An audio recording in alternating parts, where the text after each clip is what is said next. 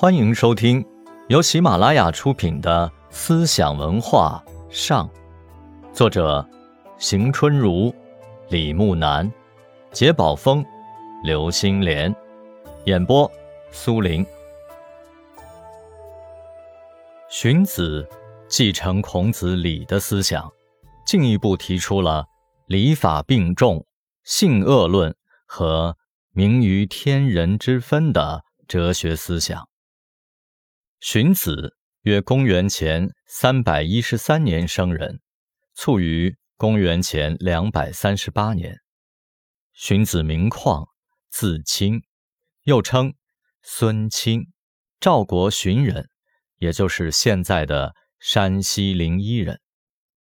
荀子早年游学于齐国，在著名的稷下学宫多年治学，三为祭酒，最为老师。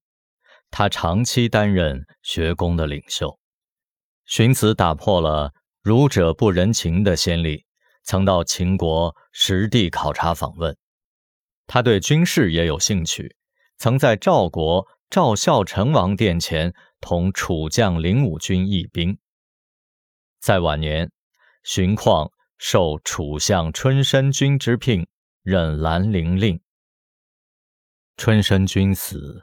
而荀卿废，因加兰陵。荀子著数万言而卒，因葬兰陵。他留下《荀子》一书，共三十二篇，其中除少数为弟子所记外，大部出自他的手笔。孔子已对《周礼》做了修改，而荀子在这条路上走得更远。他从人类的本性的角度揭示了礼的起源。人的气力不如牛大，奔跑不如马快，但人却可以驾驭牛马，这是为什么呢？荀子认为，这是因为人能够结成社会群体。人之所以能结成群体，是因为人类创造了一套用来协调人际关系的礼义制度。故义以分则合，合则一，一则多利，多利则强，强则胜物。正因为人类创造了礼义制度，所以才取得最为天下贵的地位。他分析说，礼义的作用是养人之欲，济人之求。即协调各个社会阶层之间的利益关系。荀子给礼下的定义是：礼者，贵贱有等，长幼有差，贫富轻重，皆有称也。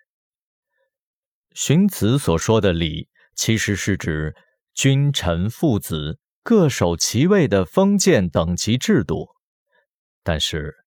荀子并不主张实行世卿世禄制，他明确的提出：虽王公大夫之子孙也，不能属于礼义，则归之庶人；虽庶人之子孙也，积文学、正身行，能属于礼义，则归之卿相士大夫。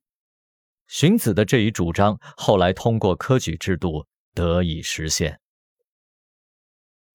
荀子对儒家礼制思想的另一重大的发展是重新解释了礼法关系。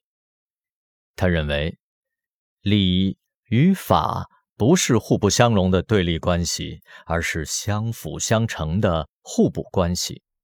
他说：“礼者，法之大分也，类之纲纪也。”在荀子看来，礼不仅仅是道德规范，它本身就具有着强制的约束力。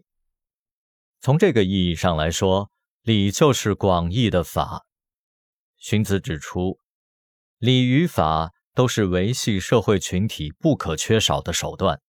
他提出“隆礼尊贤而王，重法爱民而霸”的政治学原理。他不同意孟子尊王见霸的观点，主张王霸杂用，礼法双行。脆而王，薄而霸，无一焉而亡。荀子作为儒家大师，当然不是把礼法无原则的并列起来。他的王霸杂用的主张，实际上是以王道为主，以霸道为辅。荀子的这一思想，实际上为封建社会统治者采纳。汉宣帝曾直言不讳地说：“汉家自有制度，本以霸王道杂之。”荀子。王霸杂用、礼法双行的主张，以性恶论为理论依据。他说：“古者圣人以人之性恶，以为偏显而不正，悖乱而不治，故为之立君上之事，以临之；明礼义以化之，齐法正以治之，重刑罚以禁之。”使天下皆出于治，合于善也。荀子所说的性，是指人所具有的一般的生物属性。他认为，如果对此不加限制，任其自然发展，便会表现为贪欲。比如，目好色，耳好声，口好味，心好利，骨体肤里好于义。荀子由此得出人性恶的结论。正因为人性恶，所以才有设置礼义，对人性加以改造的必要。